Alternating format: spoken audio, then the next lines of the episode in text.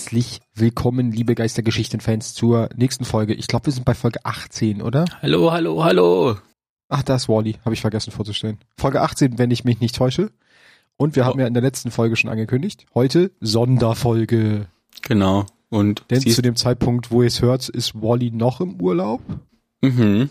Und ich bin gerade wieder da, aber dadurch, dass Wally im Urlaub ist, ist halt Aufnahme schwierig. Genau, ich bin gar nicht da, ich bin gar nicht da. Genau, ihr hört jetzt also ein, ein Wally aus dem Äther. Was haben wir uns heute vorgenommen? Wir haben zwei Lorbücher rausgenommen, äh, die für diese Season sehr relevant sind. Und zwar zum einen das Lorbuch Achill webt einen Kokon. Mhm. Das schaltet man über die saisonalen Herausforderungen, glaube ich, frei, ne? Also über diese ja, Season Bounties, die man immer macht. Mhm.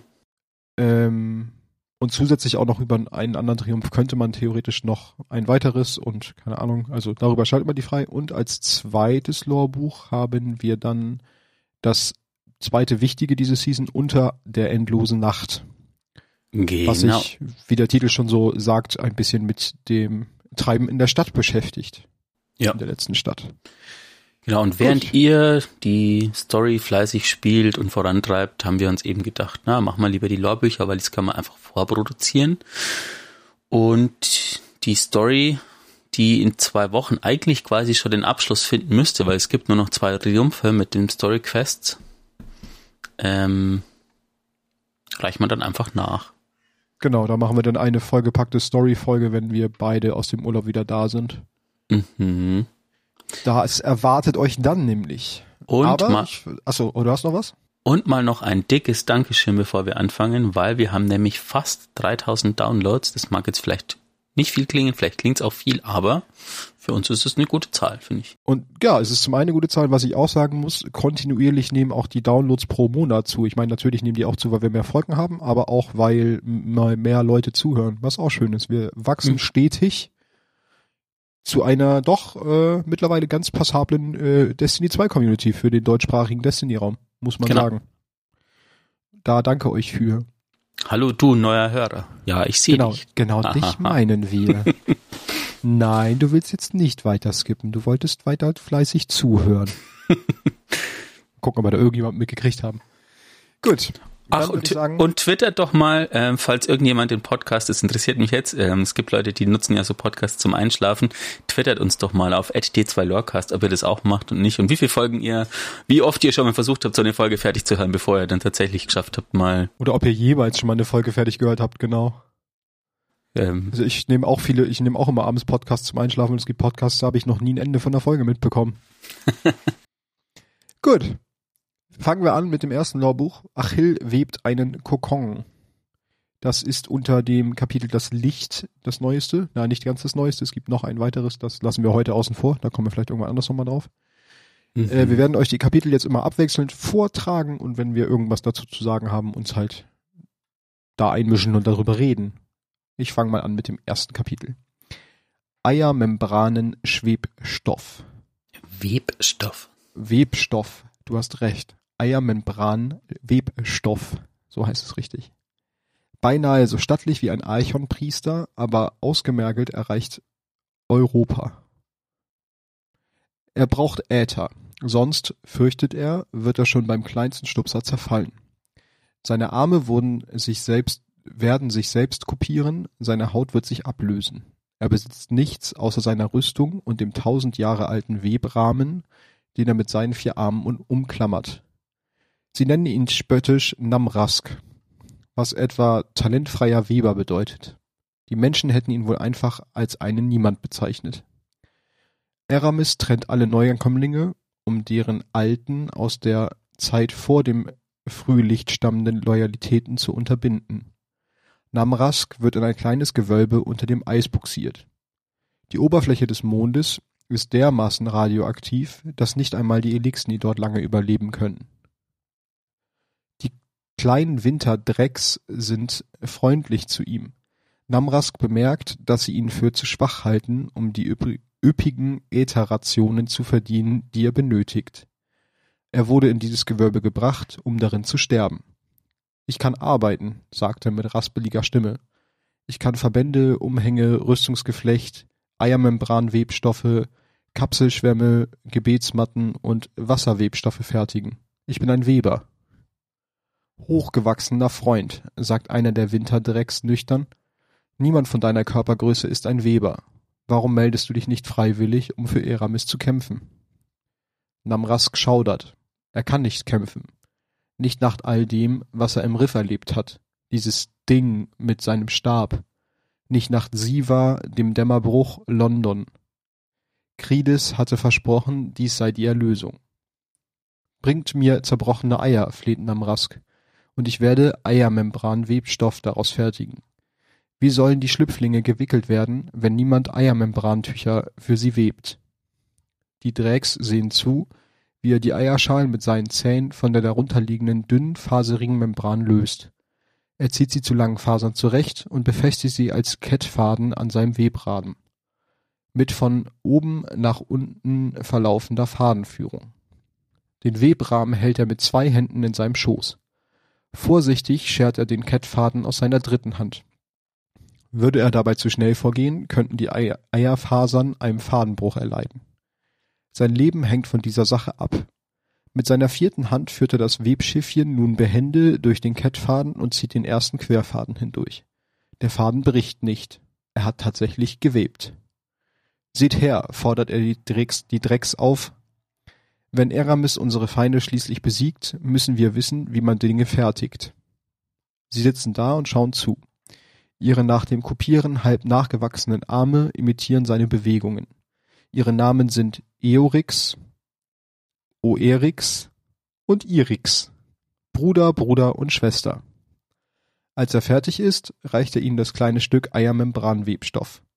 Sie murmeln erstaunt vor sich hin und reiben ihre Wangen daran. Bringt das zum Käpt'n des Lagers, verlangt er. Sagt, dass Namrask weben kann, sofern er genährt und mit Fasern versorgt wird. Es war das erste Mal, dass er mit dem Weber etwas hergestellt hat, ohne es zu ruinieren.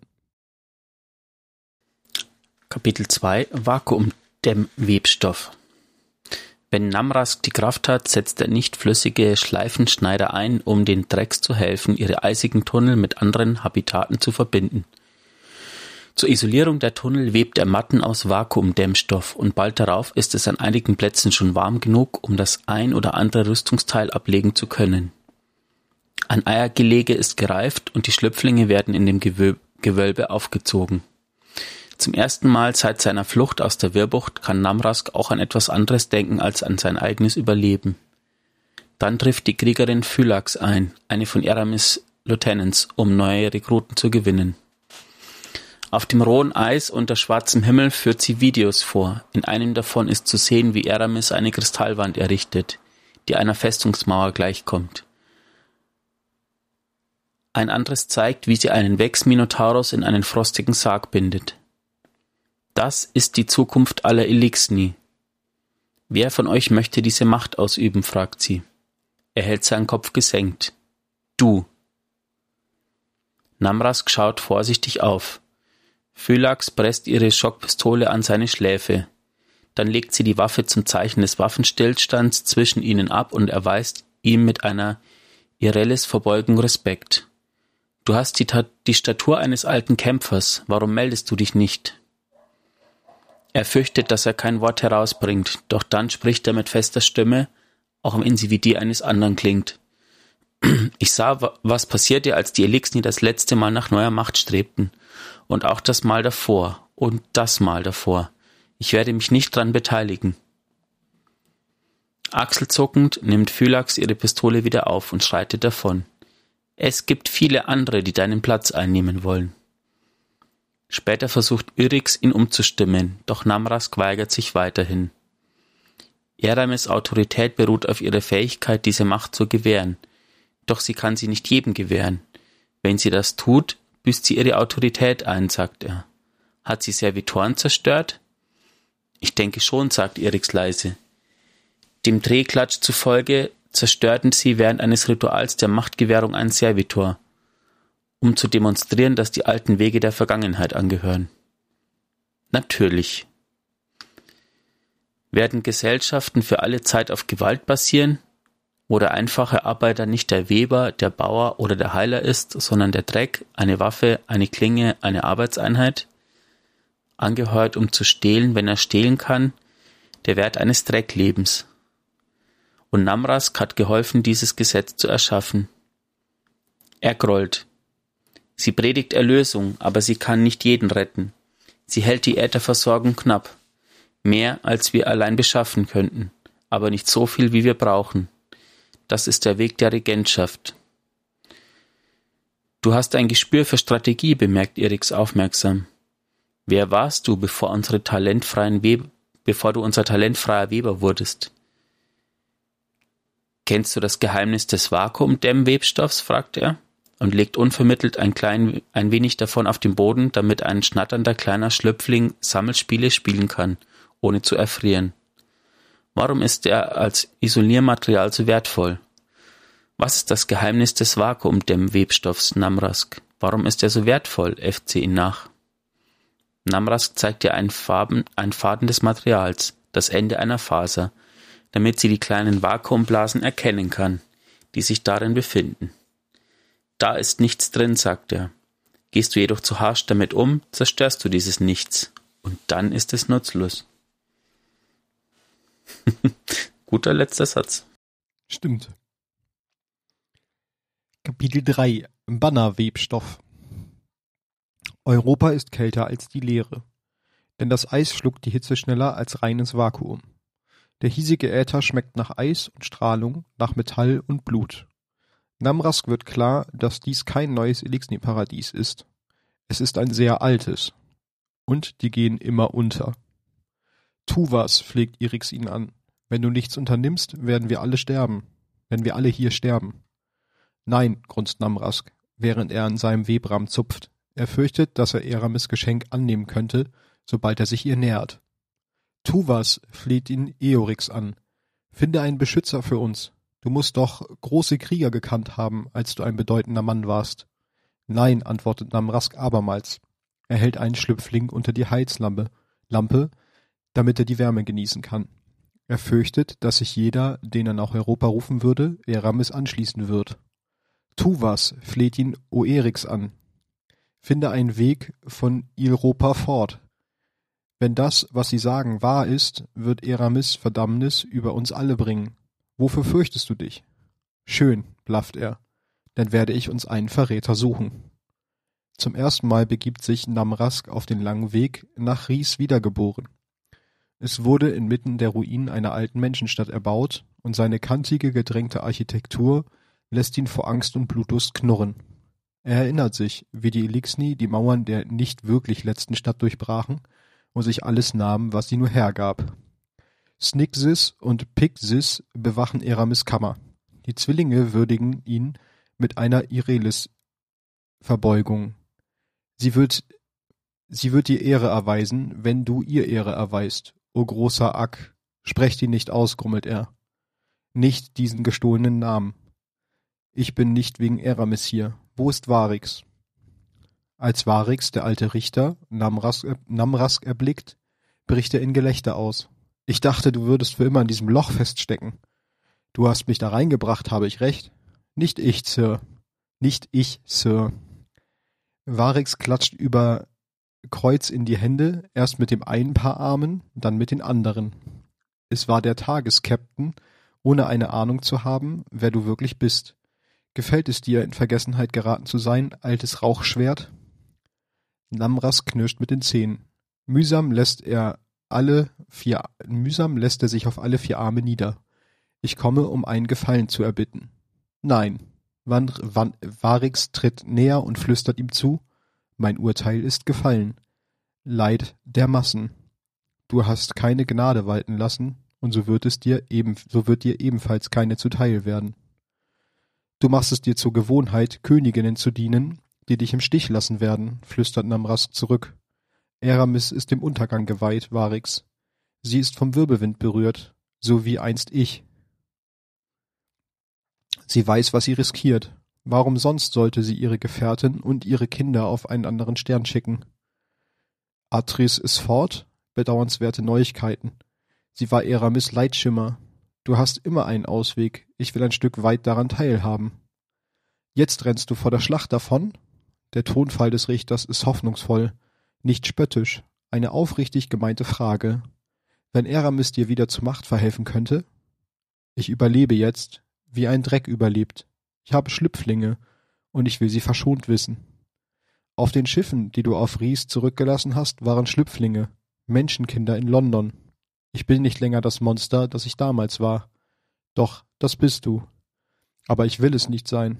Als ich im Riff war, habe ich, Namrax ringt mit Worten, ich sah die Bestie Fogrul, und ich sah, äh, und zuvor sah ich die Teufelsbleißer. Doch diese Entartung unserer Gestalt, diese Rachsucht, das muss aufhören, Varix. Bitte hilf mir. Keine Gefallen, erklärt der Richter, nicht für dich, aber Varix kratzt mit seiner Handprothese Buchstaben in den Schnee. Namrask muss ein paar Mal mit seinem zweiten Auge blinzeln, um zu erkennen, dass es sich um eine menschliche Schrift handelt. Mithrax. Ich werde ihm deinen Namen kundtun. Varix wischt die Buchstaben fort, aber nicht aus reiner Gefälligkeit. Seine metallene Hand berührt den zerfetzten blauen Banner um seine Taille. Als Gegenleistung will ich diese als frischen Bannerwebstoff erneuert haben. Ich werde dir das Garn zukommen lassen. Du wirst für mich nie weben, Namrask. Namrask versucht sein Bestes, doch das Bannergarn ist zu fein, das Gewebe zu dicht, und so kann er seine Aufgabe nicht erfüllen, bevor die Nachricht eintrifft, dass Varix die Hüter, die Maschinenbrut, nach Europa gerufen hat. Mhm. Das scheint, als ob das ein schon etwas höherrangiger Elixni war. Ja. Alter. Auch. Und spannend, dass man jetzt ihn auch parallel die Geschichte auch hört, die wir noch, ähm, also aus der letzten Zeit kennen, also aus nach, wie heißt es, Beyond Light. Mhm. Alles, was da passiert ist, läuft ja parallel in diesem Buch. Und wir fahren es mhm. aber jetzt erst. Das heißt, dieser Charakter wird ja dann wahrscheinlich auch jetzt nochmal irgendwann auftauchen. Ja.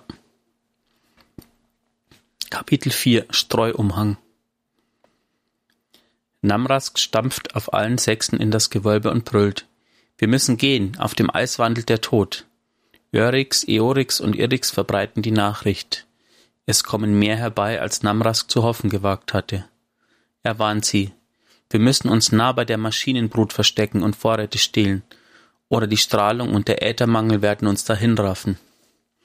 Sie brechen auf, doch kaum eine Stunde später durchschlägt ein Gewehrgeschoss Namrask Rüstung. Der Aufprall bringt ihn kaum ins Taumeln, aber der Luft- und Ätherstrahl, der im Vakuum explodiert, schleudert ihn zurück. Ein Hüter, warnt er. Er wird seinesgleichen herbeirufen. Hüter lieben es, sich zu versammeln und wie die Aasfresser gemeinsam über geschwächte Feinde herzufallen. Ein weiteres Geschoss trifft Namras Kelm. Alle mit Streutüchern, gebt mir eure Umhänge. Im Austausch für den ersten Umhang schiebt Namrask seinen Webrahmen in die Arme einer Vandalin.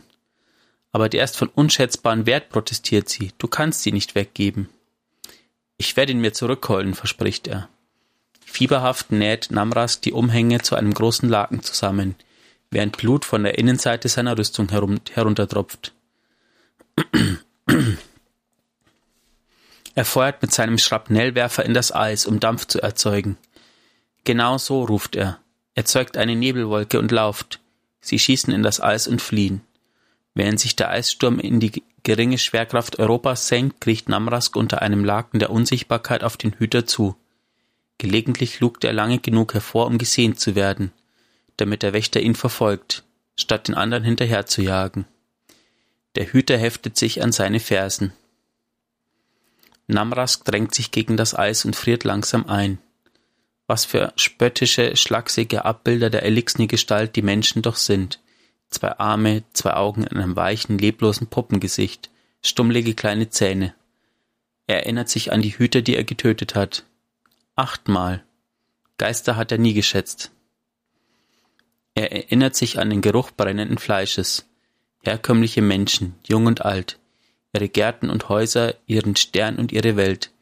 Für alle Zeit wird er sich daran erinnern, vor langer Zeit diesen Befehl gegeben zu haben. Verbrennen, verbrennen, verbrennen. Der Hüter kommt näher. Namrask erzeugt mit dem Heizelement in seiner Rüstung eine Pfütze. Der Hüter nutzt die Spitze seines Schwertes, um die Eisdecke am Rand von Namrasks Deckungsstellung zu prüfen. Namras gibt ein leises Geräusch von sich. Ich will noch nicht sterben. Ein Schuss aus einer Schockpistole prallt von der Rüstung des Hüters ab. Er wirbelt herum, Schwert runter, Gewehr hoch, den Blick auf Irix gerichtet. Dumme, tapfere Irix, die auf allen Sechsen herumhuscht wie ein Dreck. Sie hat ihn gerettet. Der Hüter verspottet sie und sagt, Oh, Boyen Thomas Tier, oh Gott. das kann ich nicht aussprechen. Tu voulais mon attention, bien tu vas la ver. Ah, seht ihr, Mathe ist ein Mann mit vielen Talenten. ein Transportmittel trifft ein. Der Hüter sitzt auf und verfolgt Irix. Namrask wird sie nie wieder sehen. Ja, so ein bisschen Französisch ist hängen geblieben. Das hatte ich nie. Gut, dann ähm, das mal, ja gut, das ist doch noch ein bisschen länger. Genau, wir würden sagen, hier machen wir den Break. Mhm. Auch wenn es neugierig macht, wie es weitergeht, aber das heben wir uns auf. Wir wollen euch schließlich auch ein bisschen zappeln Bringen lassen. Euch, genau, wir lassen euch noch ein bisschen zappeln und damit die Folge auch nicht wieder exorbitant lang wird, schwenken wir jetzt rüber zu dem Buch unter einer endlosen, äh, unter der endlosen Nacht und machen da auch ein paar Kapitel. Mhm. Würde ich mal anfangen mit dem ersten Kapitel. Akzeptanz. Ich bin am meisten dafür qualifiziert, der durch das riesige Fenster erzeugte Widerhall von Krähs Stimme ließ das Büro des Vorhut-Commanders höhlenartiger wirken, als es war. In den Ecken von Savalas Büro war es nachts ohnehin schon finster. Dank des Vex-Energie-Miasmas, das über der Stadt lag, erschienen, jetzt, äh, erschienen sie jetzt noch düsterer. Krähe seufzte und ging im Dunkel rastlos auf und ab wie ein Tier im Käfig. Savala stand mit dem Gesicht zum Fenster gewandt, reglos da. Wie eine aus Larmiarstein gehauene Statue, ein Abbild unendlicher Geduld, die auf die Probe gestellt wird. Er blickte zu Ikora rüber, die mit sanft gefalteten Händen und beruhig, beunruhigter, nachdenklicher Miene Krähs Bewegungen folgte. Das wissen wir, sagte sie nach einer gefühlten Ewigkeit. Deine Expertise und deine Beziehung zu den Elixni sind in diesem Fall allerdings nicht die einzigen entscheidenden Faktoren. Wie lange soll ich denn noch fortwährend dem Urteil der öffentlichen Meinung unterworfen sein? fragte Krähe scharf. Und wann werde ich in diesem Prozess endlich erfahren, wofür ich überhaupt vor Gericht stehe? Savala betrachtete das Spiegelbild des Erwachten im Fenster. Es erinnerte ihn an den beinahe tödlichen Spaziergang durch die Gärten vor nicht allzu langer Zeit. Er ließ die Schultern sinken. Krähe, sagte Savala und drehte sich zu ihm um. Wir befinden, befinden uns in einer heiklen Lage. Der Konsens setzt uns wegen der Aufnahme der Elixni in der Stadt ordentlich zu. Und ich kann nicht zulassen, dass sie dich als den nächsten Knüppel benutzen, um mit dem sie auf uns einprügeln können. Es geht also alleine darum, um ein politisches Manöver, wollte Krähe wissen, zu eurem eigenen Schutz, ihr tragt mir nichts nach, die Blicke, die ihr mir zuwerft, wenn ihr glaubt, ich würde es nicht merken, da steckt sonst nichts dahinter, Savala erstarrte und Krähe spürte, dass sich die Gesprächsatmosphäre im Raum deutlich abkühlte.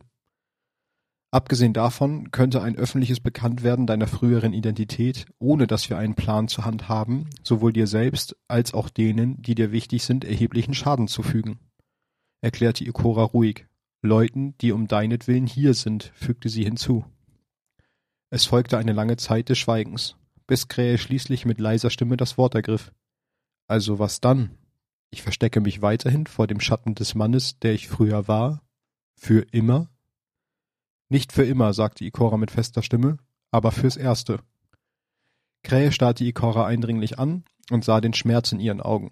Denselben Schmerz, den er auch in Amandas Augen gesehen hatte, wann immer sie von dem Toten sprach.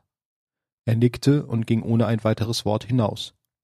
Ikora schloss die Augen und ließ den Atem, den sie bis jetzt zurückgehalten hatte, langsam aus ihrem Körper entweichen. Er wird zu Osiris gehen, mahnte sie. Und wenn Osiris auch nur halbwegs der Anführer ist, als der er sich auch bisher, bis, als der er sich bisher erwiesen hat, wird er ihm genau dasselbe sagen, erklärte Savala und sang ermattend, ermattet in den Sessel. In den darauffolgenden Augenblicken der Stille wurde für Ikora die unausgesprochene Erwiderung ihrer seit Generationen, an, Generationen andauernden Freundschaft spürbar. Ich weiß nicht, wie lange ich, wir ihn beschützen können, gestand sie. Das geht mir genauso. Ah, ist interessant, mal die Reaktion auch von Akora zu sehen. Ja, die war bis jetzt immer sehr unbeteiligt, ne? Mhm.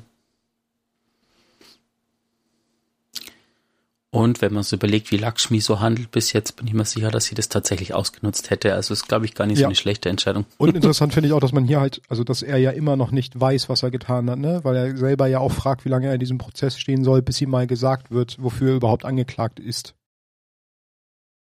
Wobei aber ähm, er hat von dem Toten äh, gesprochen, den Ja, Schmerz. also. Na, mal, wer weiß. Ist es noch nicht so ganz, ja, wer weiß. Kapitel 2 Brüche Savala starrt auf die Te Terminalanzeige, bis die Worte vor seinen Augen ineinander verschwammen. Er senkte den Kopf und rieb sich die Augen, um seine Gedanken zu ordnen. Es gab Berichte von Jägern im Feld, von erhöhter Wechsaktivität im ganzen System, von koordinierten Angriffen auf Vorhutoperationen, von anomalen Störungen in der Stadt, und das alles zusätzlich zu den Konflikten zwischen den Elixni und den Menschen innerhalb der Stadtmauern. Über Savallas Schultern erwachte ein Surren zum Leben, bevor er das sanfte Gewicht eines Geistes spürte, der sich dort niederließ. Ist das die beste Art, deine Zeit zu nutzen? wunderte sich Tage laut und heimste sich damit einen schrägen Seitenblick von Savalla ein.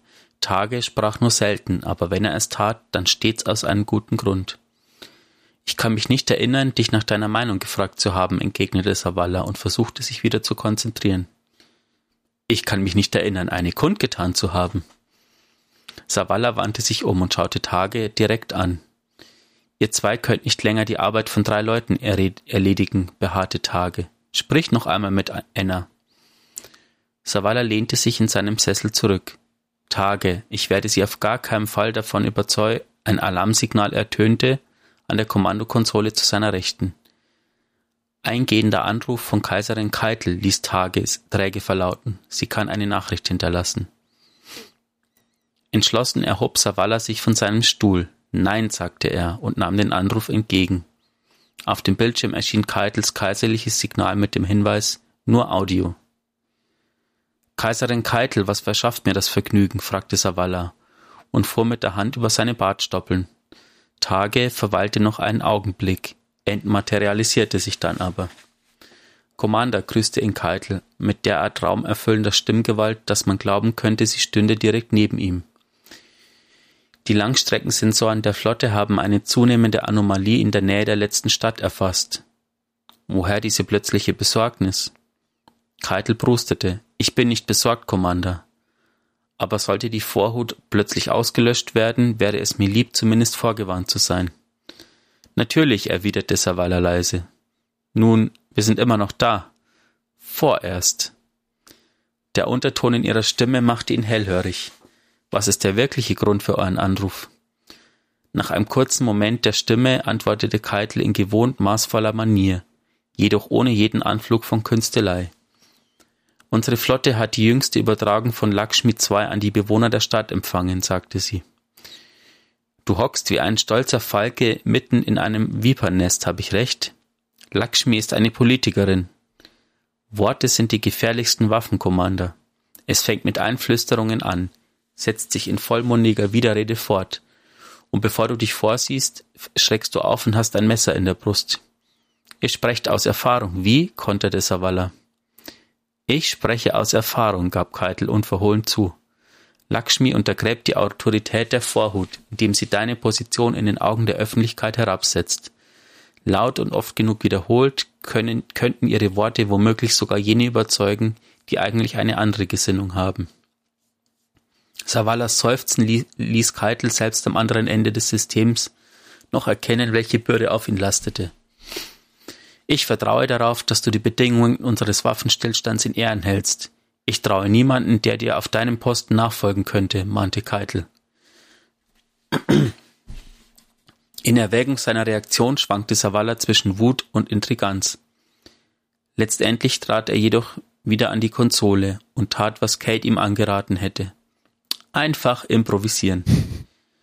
Es ist nicht das erste Mal, dass meine Autorität herausgefordert wird, sagte Savala mit erhobener Stimme. Interpretiert also nichts anderes in die Situation hinein. Schon gar nicht aufgrund irgendeiner Reue, die euch wegen der Enthebung eures Vaters beschlichen haben mag. Savala hörte einen leisen Laut der Beipflichtung durch die Lautsprecher dringen. Ich empfinde keine Reue, weil Carlos mein Vater war, erklärte Keitel in einem sanfteren Unterton.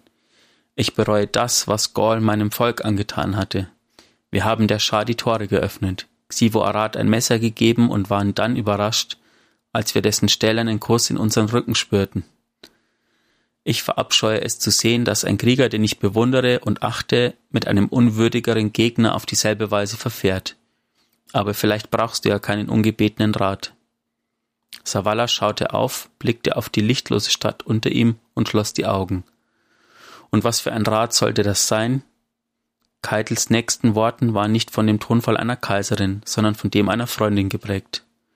Umun Aras war meine vertrauteste Beraterin. Die Dunkelheit hat viele Hände.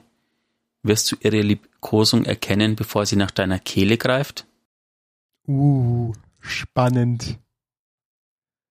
Zum einen sehr interessant der Part mit dem, ähm, äh, ich verabscheue zu sehen, dass ein Krieger, den ich bewundere und achte, also hohe Worte von Keitel für Savala. Mhm. Und halt auch wieder der, der Wink äh, mit Lakshmi und der Dunkelheit, ne? Ich meine, gerade nach unserer letzten Folge, wo wir ein bisschen über Osiris als Verdächtigen gesprochen haben, wird hier jetzt nochmal über das Lorbuch die äh, wieder Lakshmi als sehr verdächtig dargestellt. Wir haben, mhm. wir haben viele Fragezeichen. Und es ist, ich finde es einfach gut geschrieben. Das, das stimmt. Auch die Charakterentwicklung von den. Ja, auf jeden Fall. Ist auch gut, ja. das hab ich mir, ich habe es mir gerade gedacht, als du mit Keitel anfingst, auch mal schön wieder was von Keitel zu hören. Ich meine, nachdem wir uns die ganze Zeit mit ihr geprügelt haben, war sie jetzt auch erstmal wieder weg. Ja, es ist jetzt quasi die ersten zwei Lore-Einträge gingen von den zwei Hauptprotagonisten der letzten zwei Seasons. Also mal, da sieht man mal so, hey, was machen die eigentlich? Ja. Kapitel 3 Geschenke der Bucht Auch wenn die Metallkiste, die sie trugen, vermutlich mehr wog als sie selbst, machten die beiden Elixni auf dem Weg zum Elixni-Viertel einen großen Bogen um den vierzehnten Heiligen. Da siehst du, wie misstrauisch die sind, brummte der Heilige. Amanda Holiday scannte die Kiste in ihr Datenpad ein. Die, uner die unerwartete Lieferung mit Notvorräten aus der Wirrbucht war fast völlig abgeladen. Sei nicht so grummelig, erwiderte sie salopp. Sich mit neuen Leuten zu umgeben, ist gut für die Seele. Das mache ich doch, protestierte der Heilige, aber die Gefallenen, Sie erfreuen sich nicht an meiner Gesellschaft. Und mir geht es umgekehrt genauso. Vielleicht hatte ich Ikora genau aus diesem Grund dafür ausgewählt, sagte Amanda. Obwohl der Heilige einen geschlossenen Helm trug, hätte sie schwören können, dass er die Augen verdrehte. Zwei weitere Elixni schleppten die nächste Kiste an. Weil er den Heiligen zu spät bemerkte, geriet einer von ihnen ins Stolpern und ließ die Kiste los, so dass sie krachend zu Boden fiel und die Sicherheitsschlösser verbogen. Ein junger Elixni, der die Farben des Hauses des Lichts sowie ein leuchtend orangeblaues Vorhutband trug, sprang verschreckt zur Seite. Der Heilige seufzte. Ist schon gut, beschwichtigte er den Elixni. Spider schickt vermutlich noch mehr überschüssige Waren aus dem alten Haus des Frühlichts. Zu wissen, dass ihr die Vorräte unseres Feind, unserer Feinde transportiert, ist für ihn ein großer Spaß. Er zog die Kiste mit, der, mit einer Hand aus dem Weg und kniete sich hin, um die Schlösser zu richten. Während Amanda die beschädigte Kiste scannte, trat der junge Elixni näher heran. Vorsichtig beäugte er den Heiligen und hielt dann ein Bündel Papier sowie einen Schild in die Höhe. Lieferschein, sagte er zögerlich. Danke, erwiderte Amanda fröhlich. Sie tippte auf ihr Datenpad. Ich habe das digital. Du hast das digital, wiederholte der Elixni. Er zappelte einen Moment herum und hielt dann stolz die Plakette an seinem Band hoch auf der temporär zu lesen war. Amanda lächelte. Was hast du denn da? Genehmigung zum Entladen von Vorräten aus der Wirrbucht. Von Vorräten, die Spider schickt, antwortete er. Dann beugte er sich langsam vor und musterte den Heiligen und Amanda genauer. Meine Herren, fügte er beherzt hinzu. Amanda prustete vor Lachen, so abrupt, dass der Heilige, der sich an einem der Schlösser zu schaffen machte, es vor Schreck in seiner Hand zerquetschte. Der Heilige schaute auf. Könnt ihr zweimal still sein? Ach komm schon, gab Amanda den Heiligen gelassen zurück. Ich habe dich noch kein Elixni üben hören. Und dieser Junge gibt sein Bestes, um die Sprachbarriere zu überwinden. Amanda wandte sich wieder dem Elixni zu. Das trifft es zwar nicht ganz, dennoch sprichst du unsere Sprache sehr gut, lobte sie ihn. Danke, antwortete der Elixni, der eindeutig großes Interesse an einer Unterhaltung zeigte. Dienen alle Menschen hier dem Spider-Kell? Spider dienen? entgegnete Amanda verächtlich. Spider ist nichts weiter als ein. Und die fünf temperamentvollen Worte, die folgen, waren voll von harten Konsonanten. Alarmiert von ihrem Tonfall und unfähig, ihre Worte zu verstehen, erstarrte die Elixni. Amanda fing sich wieder und atmete tief durch. Womit wir auf unsere Art ausdrücken, dass er ein unfreundliches, äh, dass er ein freundliches und großzügiges Individuum ist, erklärte sie dem Elixni, der in ihr Kopfnicken einstimmte. Dieses Schloss ist wegen eurer Ablenkung ruiniert, sagte der Heilige und richtete sich auf. Er nahm den Deckel der Kiste ab, schaute hinein und zog eine leere Spule mit Gummischläuchen heraus. Servitorstecker, Filter, Ätherzirkulatoren. Der Titan gab einen irritierten Laut von sich. Stimmt was nicht? fragte Amanda. Ganz und gar nicht, murmelte der Heilige und griff nach einem kleinen goldenen Zylinder mit geflochtenen Saphirkordeln. Dieser Rebreather allein ist mehr wert als mein Schiff. Amanda ging zum Heiligen hinüber und warf selbst einen Blick in die Kiste. Sie sah ein paar lebensnotwendige Gegenstände, kondensierte vorgefertigte Keramikpanzerplatten, Dampfdestillatoren, Generatorkupplungen, entdeckte unter den Röhren und Filtern jedoch auch einige außerweltliche Schätze eine mit einer zähen rosafarbenen Flüssigkeit befüllte Nanomesh-Kugel, ein Rohrteiler aus Chrom mit entropischer Beschichtung, einen schimmernden Opal, der in einem Nest aus zarten Lavendelschwämmen funkelte. Was zur Hölle treibt Spider für ein Spielchen? murmelte Amanda zu sich selbst. Dann rief sie den Lixni zu. Sind die alle wie diese? Ja, jeder ist voll. Voll mit Wonnen von unserer Kultur. Von unserer Heimat. Wir sind sehr dankbar. Er neigte den Kopf und klickte. Dankbar? Amanda nickte. Lass mich mal diesen Lieferschein sehen, sagte sie und nahm die Papiere vor dem Elixir entgegen. Er nickte und gesellte sich wieder zu den anderen Arbeitern. Sie werden immer noch reichlich von unseren Ressourcen brauchen, um hier bleiben zu können, sagte der Heilige, während er die Kiste sorgfältig wieder verschloss. Aber das wird die Sache erleichtern. Spiders Großzügigkeit überrascht mich, selbst seinen eigenen Leuten gegenüber. Amanda runzelte angesichts des Lieferscheins die Stirn. Das ergibt keinen Sinn, sagte sie. Da oben steht etwas geschrieben. Von der Hälfte dieses Zeugs weiß ich gar nicht, was es ist, aber es muss schon etwas taugen, wenn Spider es hatte. Es ist eine handschriftliche Notiz und hier sind überhaupt keine Warenwerte angegeben. Der Heilige warf über Amandas Schulter hinweg einen Blick auf die Papiere. Die Kisten kommen aus Spiders Lagerhaus, sagte er. Wenn er nicht, wenn er sie nicht verschickt hat, wer dann? Sieh dir diese Liste an, fuhr Amanda fort. Auf diesem Gegenstand steht beste Osmosefilter in einer in seiner untersten Schublade versteckt. Für diesen Gegenstand ist bloß eine Reihe von Fragezeichen eingetragen. Hier ist ein Artikel mit sowas wie ne Uhr beschriftet. In dieser Zeile ist ein lärmender Würfel, riecht übel, aber jeder mag ihn ausgewiesen. Und was hat es mit dieser Unterschrift auf sich? Amanda blinzelte auf das Gekritzel am unteren Rand des Formulars. Ist das ein Schiff? rätselte sie und gab das Dokument an den Heiligen wieder. Der Titan drehte beim Betrachten der Zeichnung den Kopf hin und her. Aha, rief er und schlug mit dem Handrücken auf das Blatt Papier. Sieh doch, es ist ein Vogel. Amanda betrachtete die, die welligen Kohlelinien erneut und konnte einen krakeligen, schwarzen Vogel ausmachen. Sie stießen einen langen Atemzug aus und schüttelten den Kopf. Absolut unbegabter Künstler, sagte sie aber ich schätze, der Typ ist in Ordnung. Und plötzlich lächelte sie. Oho, wer das wohl ist? Na, ein schwarzer großer Vogel? Man weiß es nicht. Wer kennt nicht den Raben in Destiny? Genau. Kapitel 4 Verschwörer Arach Jalal kniff angesichts der krampfhaften Bemühungen des Logistikleiters vom Toten Orbit ihm einen zufriedenstellenden Lagebericht zu den Versorgungsdepots der Gruppe zu liefern, ungeduldig die Augen zusammen. Die beiden durchstreiften seit einer Stunde den Hangar, während im Hintergrund ein riesiges Schiff beladen wurde. Jalal hatte die verschwindenden Himmelskörper und das Eindringen der Schwarzen Flotte als unmissverständliche Signale gedeutet, dass der endgültige Exodus des toten Orbits bald einsetzen würde. Also hatte er die Beschleunigung der Abflugvorbereitungen angeordnet, stellte jedoch fest, dass die niederrangigen Gruppenmitglieder nicht Schritt halten konnten. Galal beendete die unbeholfenen Ausführungen seines, seines Untergebenen. Das reicht nicht. Die Erde wird bald hinter uns liegen und der tote Orbit wird mit den Vorräten überleben müssen, die wir bereitstellen. Sein eindringlicher Tonfall und sein verkniffener Blick unterstrichen die Bedeutsamkeit seiner Worte. Vorräte, für deren Nachverfolgung du verantwortlich bist, das ist dir doch klar, oder nicht? Das Gesicht des Administrators lief vor Wut rot an. Als Jalal verärgert den Kopf schief legte, verneigte er sich und eilte davon. Hinter ihm ertönte eine raue Stimme aus dem Labyrinth der hoch aufgetürmten Kisten. Du willst uns schon so schnell verlassen, Jalal? Er drehte sich um und sah Lakshmi II und Vollstrecker Hideo.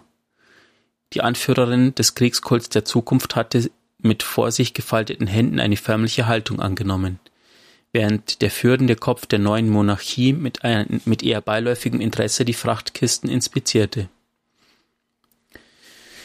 Das ist eine beeindruckende Sammlung. Ich hatte gar keine Ahnung, dass der tote Orbit finanziell so gut dasteht. Hideo deutete mit einer überschwänglichen Geste auf die Kisten.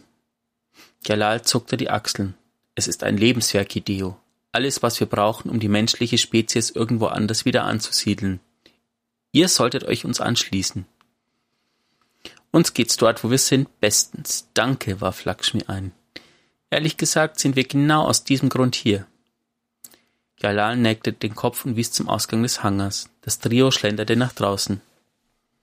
Hideo und ich sind wegen der gegenwärtigen Führung der Vorhut besorgt, begann Lakshmi behutsam. Jalal gestattete sich ein freund freundloses Kichern.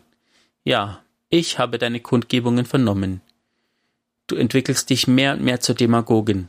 Ich hätte nicht gedacht, dass dich die Gefallenen derart wütend machen. Wenn das Aussprechen der Wahrheit zu Aufwallungen führt, dann soll es so sein, schoss Lakshmi scharfzüngiger zurück, als sie es beabsichtigt hatte. Die Gefallenen waren ein nützlicher Katalysator, was jedoch nicht bedeutet, dass wir falsch liegen. Vielleicht nicht in Bezug auf die Vorhut, erwiderte Jalal.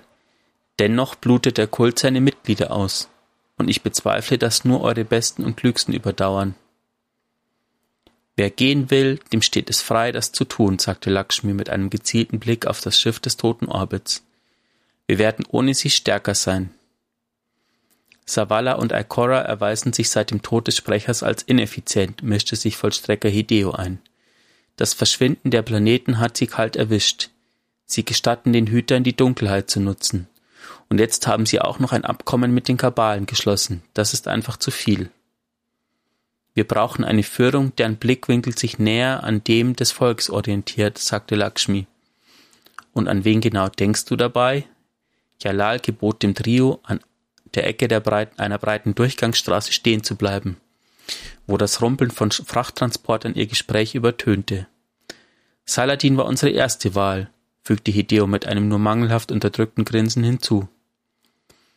Doch er ist nicht so gewissenlos, wie er zu sein vorgibt. Offenbar hat der Eiserne Lord eine Schwäche für Commander Savala. Lakshmi warf Hideo einen Blick zu, der deutlich machte, dass er schon zu viel preisgegeben hatte. Wir ziehen jetzt den vierzehnten Heiligen in Erwägung, sagte sie und brach das Gespräch damit zielstrebig wieder in das Jetzt und Hier zurück. Jalal hob eine Augenbraue. Wer beteiligt sich denn sonst noch so an eurem kleinen Putschversuch? Wir haben jemand in einer einflussreichen Position, Jemand, der einen geordneten Machtwechsel sicherstellen kann, er antwortete Lakshmi. Diese Person müsste in der Tat sehr findig sein, merkte Jalal ernst an. Um euretwillen, um euretwillen. Ikora Ray ist kein Ziel, das man verfehlen sollte. Jalal nahm sich etwas Zeit, die Situation zu bewerten. Er hatte lange darüber nachgedacht, was ein Führungswechsel für den toten Orbit bedeuten würde, für die Umsiedlung und das Überleben der menschlichen Spezies. Und wie immer stellte der Reiz der persönlichen Machterweiterung einen herausragen, einer herausragenden Stellung in einer sterbenden Gesellschaft eine ständige Versuchung dar. Uha. Man kann sagen, das mit dem 14. Heiligen haben wir ja neulich in der Story, nach der Story-Mission gesehen, Mhm. als dieses Gespräch kam, wo sie meinten, beide von wegen Lakshmi wäre auf sie zugekommen. Aber die letzte Person, von der gesprochen wird, da wissen wir noch nicht genau, wer es ist. Stimmt. Die mächtige Person, die sie noch haben. In der Hinterhand. Vielleicht Osiris?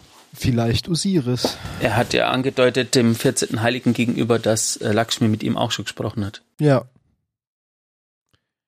Sind wir gespannt. Kapitel 5. Sabotage. Zwei Dutzend Menschen, deren Gesichter größtenteils von provisorischen Masken verhüllt waren, schlichen sich im Schutz der Dunkelheit in, die Bot in den Botza-Distrikt. Einige von ihnen waren bewaffnet, wobei die meisten lediglich alltägliche Werkzeuge wie Brechstangen und Schraubenschlüssel bei sich trugen. Sie hatten vor, in das Elixni-Viertel einzudringen und nach Beweisen für Aggressionspotenzial zu suchen. Sollte dies nicht fruchten, würden sie eine klare Botschaft senden, dass das Haus des Lichts in der letzten Stadt nicht willkommen war. Messer zerfetzten Banner. Schädliche Dämpfe erfüllten die Luft. Farbdosen klapperten. Das Brummen der Maschinen um sie herum kaschierte die Geräuschkulisse ihrer Taten sowie die gedämpften Stimmen, die sich mit knappen, verschwörerischen Worten verständigten. Ich glaube, das hier ist Nahrung, flüsterte eine junge Frau mit ihrem männlichen Begleiter, äh, ihrem männlichen Begleiter zu und warf einen wachsamen Blick über ihre Schulter. Sie hockten in der Nähe eines großen Äthertanks und es war keine Seele zu sehen. Doch sie vermutete, dass die Elixni in einem nahegelegenen Gebäude versammelt waren. Schliefen sie überhaupt? Hilf mir mal, sagte ihr Begleiter und zeigte auf etwas, das er für sein, eine Steuerkonsole hielt. Gemeinsam hebelten sie die Frontabdeckung aus, unter der ein Wirrwarr an Kabeln zum Vorschein kam. Sie tauchten einen verstohlenen Blick aus und begannen die Kabel mit pochendem Herzen und zittrigen Händen gleich bündelweise herauszureißen. Ein leises Pfeifen zischte wie ein Vogelruf durch die Nachtluft. Als sie nach oben schauten, stand nur wenige Schritte von ihnen entfernt ein Jäger über ihnen, dessen Gesicht unter einer Kappe verborgen war. Er hielt seine Handfeuerwaffe auf Hüfthöhe und richtete sie unmittelbar auf sie. Vor dem Geräusch angelockt, versammelten sich ihre Mitverschwörer um sie herum an der Peripherie und wägten ab, wie ihre Chancen standen. Kein einziger von ihnen hatte das Gefühl, dass es das Risiko wert sei. Selbst diejenigen, die Waffen bei sich trugen, hatten erwartet, gegen die Gefallenen zu kämpfen, nicht gegen einen Hüter. Der Jäger ließ im Flüsterton verlauten, ich will keinen Ärger. Die Frau erstarrte, als der junge Mann neben ihr mit angespanntem Kiefer auf den Jäger zuging. Nein, zischte seine Begleiterin. Bist du verrückt geworden? Sie ergriff seinen Arm, um ihn hinter den demolierten Äthertank zu ziehen, doch er riss sich los. Der junge Mann bewegte sich langsam auf den Jäger zu. Du stehst bei dieser Sache auf der falschen Seite, sagte er. Der Jäger spannte seinen Abzug, den Abzug seiner Handfeuerwaffe mit hörbarem Klick. Das glaube ich nicht, widersprach er. Weil er es nicht wagte, die Entschlossenheit des Jägers auf die Probe zu stellen, rief der junge Mann über seine Schulter hinweg. Verschwinden wir. Der Jäger kniff die Augen zusammen. Er sah zu, wie der junge Mann an ihm vorbeischlich und ihm vor die Füße spuckte. Eine beängstigende Regung aus alter Zeit tobte in seinem Inneren, und es kostete ihn all seine Willenskraft, seine Hand ruhig zu halten. Nach und nach krochen die Verschwörer aus ihren Verstecken und entschwanden in die Dunkelheit. Manche zischten dem Jäger Beleidigungen zu und ließen abfällige Bemerkungen fallen, doch keiner von ihnen wagte es, ihn auch nur anzusehen. Binnen weniger Minuten hatten sie allesamt das Viertel verlassen und der Jäger blieb allein auf der Straße zurück, bis sich sein Geist über seiner Schulter zeigte. Es gab ein sorgenvolles Zwitschern, er gab ein sorgenvolles Zwitschern von sich. Du hättest nicht wirklich auf sie geschossen, oder? Der Jäger zögerte, als er seine Waffe einsteckte. Sie wollten wissen, sie sollten wissen, dass ich es ernst meinte, Glint. Aber du, das hast du nicht, beharrte sein Geist. Wortlos begann der Jäger, sich seinen Weg durch die Zerstörung zu bahnen.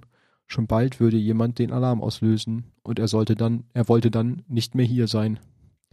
Sag mir, dass du es nicht ernst gemeint hast, drängelte ihn sein zurückgefallener Geist erneut. Das hast du doch nicht, oder? Und mal wieder hören wir was zur Krähe. Mhm.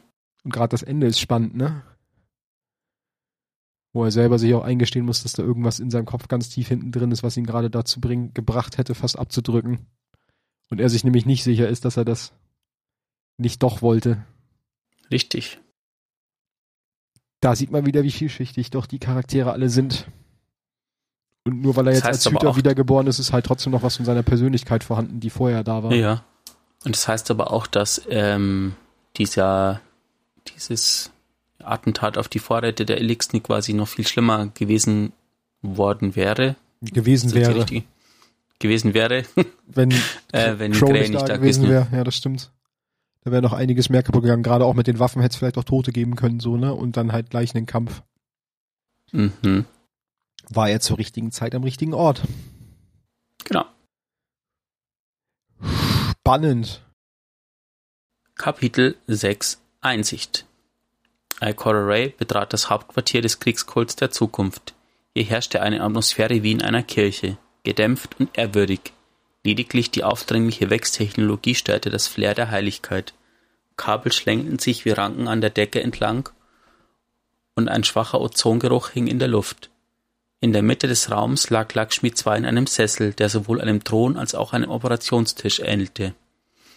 Ihr Gesicht war unter einem Helm verborgen, der mit diversen Kabelsträngen verbunden war, die von oben herunterhingen. Lernbegierige Kultisten schlurften mit gesenkten Häuptern umher und warfen Ikora verstohlene, misstrauische Blicke zu. Als der Warlock weiterging, hielt ein Kultist einen Finger hoch, um sie zur Stille und zur Geduld zu mahnen. Ikoras Augen verengten sich. Der Kultist flüsterte in ein kleines Mikrofon neben dem Gerät. Sie hatte sein Summen bislang gar nicht wahrgenommen. Dennoch erschien Ikora die nach seiner Abschaltung einsetzende Stille jetzt überwältigend. Lakshmi saß still da und orientierte sich vermutlich gerade in der gegenwärtigen Zeitachse. Lasst uns allein, sagte sie, ohne ihre Augen zu öffnen. Wir werden um 14.25 Uhr fortfahren. Während ihr ihre Untergebenen den Raum verließen, schauten sie buchstäblich durch Ikora hindurch, als wäre sie unsichtbar. Schließlich öffnete Lakshmi ihre Augen und fixierte ihren Blick auf den Warlock. Ich nehme an, du bist hier, um zu verhandeln. Bin ich nicht. Ikora schlug einen ruhigen und kalten Tonfall an. Ich bin hier, um an dir eine persönliche Warnung zukommen zu lassen. Eine Warnung an mich? Lakshmi lächelte dünn. Sollten deine Au- Aufwiegelungen noch weitere Vorfälle verursachen, werde ich höchstpersönlich einen weit entfernten eisigen Mond finden, auf dem ich dich aussetzen werde. Lakshmi spöttelte. Nur Kleingeistige betrachten Prophezeiungen als Provokationen. Sie erhob sich und strich ihre Kleidung glatt. Gewissheit im Angesicht des Unbekannten ist die Brutstätte von Fanatikern. Ikora beäugte das Gerät. Und Wahnsinnigen. Das hier ist keine Debatte. Debatte. Und doch bist du immer noch hier. Komm, Ikora, du hast nicht gesehen, was ich gesehen habe. Lakshmi gestikul gestikulierte in Richtung des Geräts. Ein zweiter Angriff auf den Boza-Distrikt, der 14. Heilige durch Waffenfeuer festgehalten und du, sie wurde allmählich leiser, schreist über Funk nach Hilfe. Wie viele deiner Prophezeiungen haben sich nicht erfüllt, Lakshmi? blaffte Ikora. Ich wünschte, du könntest dich selbst hören, wie ängstlich du klingst. All diese Jahre, die du unter Osiris studiert hast, und doch bist du immer noch so naiv, erwiderte Lakshmi. Zorn flammte in Ikora auf. Sie trat auf die Kultanführerin zu. Hör auf mit diesem Schwachsinn oder trage die Konsequenzen. Verstanden? Unbeeindruckt leuchteten Lakshmis künstliche Augen hell. Verstanden. Ikora ging einen Schritt zurück und kanalisierte ihre Wut, ihre Wut in einem Seufzer. Dann sind wir hier fertig. Sie drehte sich auf dem Absatz um und ging. Während sie den Raum verließ, fragte sich Ikora, wessen Prophezeiung sie gerade erfüllt haben möchte. Die von Lakshmi oder ihre eigene. Hm. Interesting. Machen wir direkt weiter mit Kapitel 7. Reif. Ich gehe mit gebrochenen Beinen durch die Stadt. Ich errege Aufmerksamkeit, aber die Leute hier lassen mich gewähren. Ich habe diese Gestalt gut gewählt. Ich schwanke und fange mich an einer niedrigen Steinmauer ab. Ich bin früher bereit als erwartet. Ich muss allerdings noch die nächste Stufe erlernen. Ich blicke zur falschen Dämmerung hinauf, die ich verhängt habe, doch sie ist noch nicht vollendet. Ich habe Angst. Gleichzeitig ist es aber auch aufregend, sich nach all der Zeit auf etwas Neues einzulassen, etwas Unbekanntes. Ich schließe meine Augen fest, damit sie nicht hervortreten. Das Gefühl geht vorüber. Ich öffne meine Augen und suche in den Gesichtern der Menschen um mich herum nach Vertrautheit. Das war nicht meine Absicht. Angewidert wende ich mich meinem Inneren zu. Als sie mir zum ersten Mal die Hände reichten, ergriff ich sie mit blankem Hohn, und sie öffnen, öffneten sich mir in dummer, nackter Unschuld. Ich war beflügelt. Meine Finger durchkämmten ihren Verstand. Mit bloßen Worten zwang ich ihnen meinen Willen auf und stieß auf keinerlei Widerstand. Ihre Naivität war unbeschreiblich, und ich näherte mich daran, bis meine Augen vor schwarzen Tränen erfüllt waren. Jetzt strecke ich meine Hände genauso oft aus wie Sie, und wenn Sie es erwidern, bin ich dankbar. Ich rede mit Ihnen, ich suche Ihre Gesellschaft, Ihre Kameradschaft. Das ist kein Mitleid, denn Mitleid kenne ich. Was ist das? Ich sinke auf beide Knie, lege meinen Mund frei und übergebe mich. Das, die feine schwarze Flüssigkeit verwandelt sich in Dampf und verpufft. Ich ringe die hoch aufschießende schwarze Masse krampfhaft nieder, die droht, sich unbekümmert aus dieser Fleischhülle herauszuwinden. Meine neuen Arme sind zu dünn, zu schwach. Meine neue Hülle wird immer noch von dickem Schleim gehalten. Noch nicht, sage ich. Ein Moment der Schwärze und dann ein Mann legt seine Hand, Hände auf mich, auf meine Schultern, auf meinen Rücken. Er fragt, ob ich krank sei und er sieht meine ausdruckslosen Augen, meine von der Reife geschwärzten Zähne, und er setzt an, drauf loszuschreien. Ich lasse ihm seinen Verstand. Ich presse den Atem nach oben, leite ihn durch meinen ruinierten Mund und spreche eine simple Lüge aus. Er hält inne, lächelt, lacht, schüttelt seinen Kopf. Er zeigt in einer Geste spöttische Ermahnung mit einem Finger auf mich, bevor er weggeht. Ich schlucke den fettigen Bissen seiner Unkenntnis hinunter. Er gibt mir die Kraft, wieder aufzustehen, mein Gesicht zu bedecken und meinen Spaziergang fortzusetzen. Ich spüre, wie sich diese Gestalt unter ihren Umhüllungen spaltet, schwach zusammengehalten von nassen Sehnensträngen und tief im Inneren aufgewühlt von diesem neuen Fragment der Täuschung, höre ich das ölige Knurren des Wurms. Selbst hier mit üppigen, reichhaltigen Täuschungen begossen, heult der gefräßige Wurm vor Hunger auf. Er ist grotesk angewachsen, die Haut straff überfüttert und jault noch immer nach, er jault doch immer nach noch mehr. Er gebietet mir, ihn am Leben zu halten. Ich schaue nach oben, über das flackernde Netz der Dunkelheit hinaus und sehe, was unmittelbar dahinter liegt und auf mich wartet. Der Wurm brüllt. Ui, ui, ui, ui, ui. Ja. Wer das wohl ist? Die gute alte Savatun Aha. wandelt mitten unter uns. Aber in welchem Körper sie wohl steckt, ne? Das ist so ein bisschen, also ich finde, man kann es, na, man hat nicht wirklich Anhaltspunkte. Das haben sie gut Das geschrieben. klingt so, als ob sie die auch ständig wechselt. Ja, klingt auch so. Es könnte doch einfach irgendein Random sein. Es muss ja nicht mal jemand Bekanntes sein. Mhm. Ja. Sie ist mitten unter uns. Und das ist natürlich das perfekte Ende dieser Folge, würde ich sagen. Wir lassen schön, wir, wir enttarnen schön, dass Savatun mitten in der Stadt rumrennt und den Rest erfahrt ihr beim nächsten Mal. Genau. Muss wieder Es sagen, jetzt noch die Bücher sind richtig. drei Einträge vom, Genau. Ah, es fehlen jetzt noch drei Einträge. Drei von dem und, Und- vier von dem anderen, ne? Es lohnt sich wirklich, die Lore-Bücher anzuschauen. Ja. Ähm, ihr könnt sie auf Breitech zum Beispiel auch ganz gut nachlesen. Die Seite hat Matze ja schon vorgestellt, Mhm. mal, glaube ich. Ja. Ja, habe ich. Ähm, ihr müsst allerdings aufpassen, da gibt es auch die Option, Sachen anzeigen zu lassen, die man noch nicht freigespielt hat. Und äh, dann liest man natürlich auch den einen oder anderen Spoiler. Genau. Also einfach mal gucken. Aber wie gesagt, es ist immer wieder gut. Also die Schreiber sind tatsächlich ziemlich gut. Ja, die sind sehr gut. Oder, oder besser. Also die wurden immer besser mit der Zeit. Und ich finde auch, es ist nicht so viel zu lesen, aber stützt unter, also es erzählt auf jeden Fall viele gute Nebengeschichten und es unterstützt aber auch so ein bisschen die, die Spannung der Hauptstory. Weil ich glaube, wenn du das jetzt Mhm. gelesen hast, gerade das letzte Kapitel und du läufst jetzt durch die Stadt, dann guckst du dich auch schon mal rechts und links um, ob dir nicht irgendjemand komisch vorkommt, so. Das ist halt auch gut Mhm. gemacht. Ja, aber es ähm, macht neugierig auf Januar nächsten Jahres, auf die, Mhm. das Auf die nächste Witch große. Add-on. Mhm. Auf jeden Fall. Ich frage mich manchmal, ob ähm, du wolltest gerade abmoderieren. Ich wollte gerade abmoderieren, ja. Jetzt hast du aber noch was angefangen. Nee, äh, den letzten Satz noch. Ich Ja. frage mich manchmal, äh, wenn wir das ganze Jahr über Verbündete suchen, wo es äh, bei Witch Queen hingeht, ob es nicht vielleicht sogar in die ähnliche Richtung geht. Weil es klingt ja tatsächlich gerade so, als ob Savatun ihren zum Beispiel einen Wurm loswerden will und vielleicht ähm, Oh, geht's ja aber darum. Aber wer weiß, Möglich, möglich. Wir werden es sehen. Wir sind gespannt. wir werden sehen. In dem Bis Sinne, dahin, genau, wünschen wir euch eine schöne Zeit. Wir sind jetzt im Urlaub und äh, ja, viel Spaß mit der Folge. Kommentiert fleißig bei Twitter, at d2lorcast, hatte Wally ja vorhin schon. Schickt uns eure genau. Kritik, Ideen, Vorschläge, Wünsche, alles immer dahin.